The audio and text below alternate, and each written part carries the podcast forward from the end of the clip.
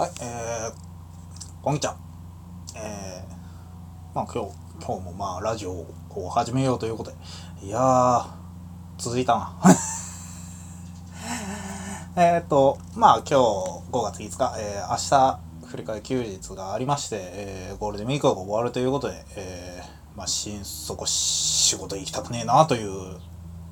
まあ今日この頃でございます。えっ、ー、と、確かネットで見た限りだと今年10連休だった社会人の方たちは、えー、大体まあよ、まあ、40%台だった。というふうなこう調査結果があるそうですね、えー、大体50%弱だったんじゃないかなと思います。えっ、ー、とまあ僕もそまあ幸か不幸か、えー、10連休なわけですまあ10連休何してたかっていうと、えー、だらっとしてたな。まあ、このラジオを始めたのが、その、10連休の時ですが、ちょうどね、えー、令和が始まった頃です。えっ、ー、と、それで、えっ、ー、と、まあ、最初にしんすこ仕事行きたくねえって思ったけど、行ったわけですけど、あの、確かヨーロッパ、海外の方だとやっぱりバカンスってことで、あの、1ヶ月くらい休みを取るのが、当たり前だと。ねまあその時にもやっぱりその海外の人たちもその仕事行きたくねえって思うんだそうですね。で、えっ、ー、とただそれはやっぱりその休みをこう満喫したきちんとリフレッシュを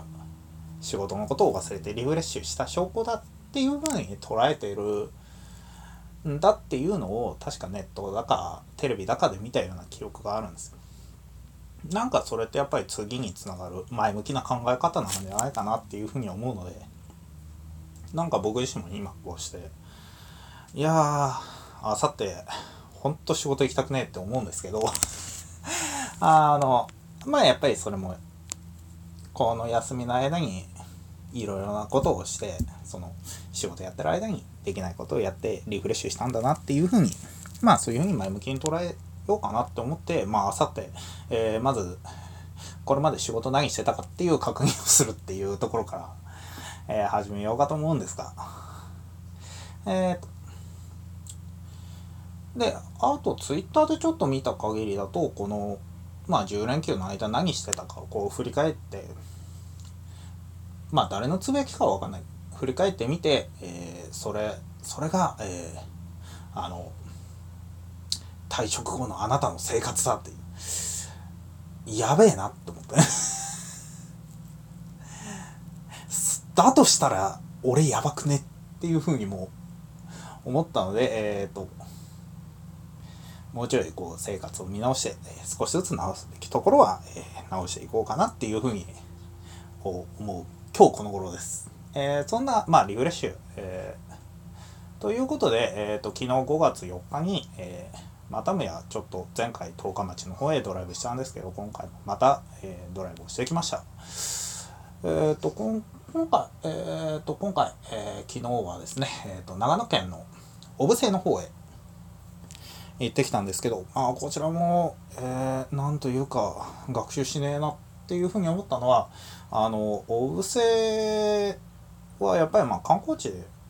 なんだけどまあここの時だったらこういう時だったらこう京京都だのディズニーだの有名な観光有名なところに行くだろうと思って大して混んでねえかなと思ったら駐車場めちゃくちゃ混んでんですよね。あナンバー見たらその浜松だの福島だの富山だのたくさんいて、えー、さすが観光地っていうふうに でそのまあ小布施の街並みがまあやっぱりその新しいというより古き良きっていう風な感じであとは基本的になんかすごく綺麗だなって街路樹の周りもなんかこう雑草が生えてるような感じじゃなくてこうちょっとしたお花畑ができてるような感じですしそれぞれのこう家の前を通ってみても庭がやっぱりすごく綺麗だなっていうふうに思ったのでやっぱりその観光地としてすごく政府に力を入れているなっていうふうに感じましたね。あと行ったのがえっ、ー、とフローラルガーデンも物線の方に行ったんですよ。まあおっさん一人、えー、そういうところに行くのはなんというか場違いだなっていう そんな気がしなくもないですけど。でもやっぱりそういうふうになんか庭園綺麗な庭園を見るっていうのはすごくいいなっていうふうに思いましたね。天気も良かったんでまあ携帯で写真を結構バシバシ撮ったんでね。前回のその十日町の清津峡とかの写真も合わせてなんかこうアップできるようにできればいいなっていうふうに思うんですけどさてどうなるか。俺の面倒くささが発動しないかというところで、えー、頑張りましょう。さてえっ、ー、とそうで、えーと、お布施に行った時にあと、まあ、ちょうどお昼にあの土鍋ラーメンっていうのを食べたんですね。えっ、ー、と確か店名が高さんというところで、えー、土鍋ラーメンちょっと気になるなと思って食べてで、えーと、鶏塩麹のラーメン食べたんですけどまあ美味しくて。やっぱり塩ラーメン、えー、言っちゃ悪いですけどなんかあんまり美味しくないところって塩がきついトゲトゲしいっていう風に感じたりもするんですけどまあさすが塩麹こう優しい感じです。でねえっ、ー、とあとちょっと気になったのはその土鍋ラーメンの麺がなんか気持ち短いのかなっていうふうに感じたんです。それはやっぱり食べやすくするための配慮なのかなっていうふうにまあちょっと思ったりしましたね。まああとそのお布施のなんかちょっと古き良きというかそういう街並みとかあとまあ見るとこう博物館とかもあるんですよね。あのまあその昔えーと、葛飾北斎がこうえーと、立ち寄った地ということでその北斎館って作品をこう置いてるところとかもありますしそのまあ北斎に、えー、住居をこう提供した、えー、高井鉱山という、まあ、方のなんか作品とかもいろいろ置いてあったみたいでした。あとちょっと脇の方に入ると日本の明かり博物館っていうのがあったんですよね。その昔の薪でこう火を起こしてた時からから、えー、ガス灯とかまでのそういう明かりのこう歴史とかをこういう博物館があって非常にこう興味深いという。素朴だけを興味深い。なんかすごく勉強になるなっていうふうに思いましたね。あとまあこの長野の山の方に行きますとまだ桜が咲いてます。咲いてるんですよ。ところどころ桜が咲いててまあさすがにソメイヨシノじゃなくて八重桜とかでしょう。というところなんですけどやっぱりそのまだ桜が見れるっていいですよね。そういうそういうまあ長長野もそうですね長野もやっぱり楽しいですね。ちょうどまあちょっと最近気温が上がってきたけどまだそんなめちゃくちゃ暑いわけじゃないんでね。あとは確か聞いたところには白馬の方とかもまだ結構寒かったりするのかなっていうふうに思いますなんか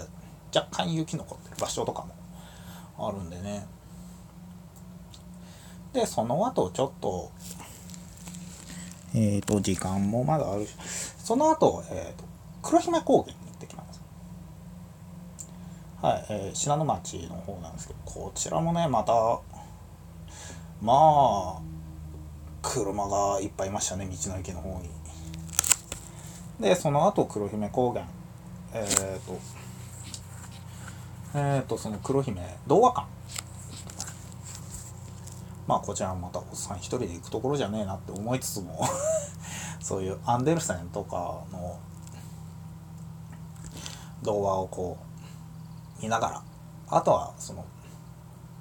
信州の民話ですかねとかをちょっと学習できるような場所だったんですけどあとはその何でしょうねその高原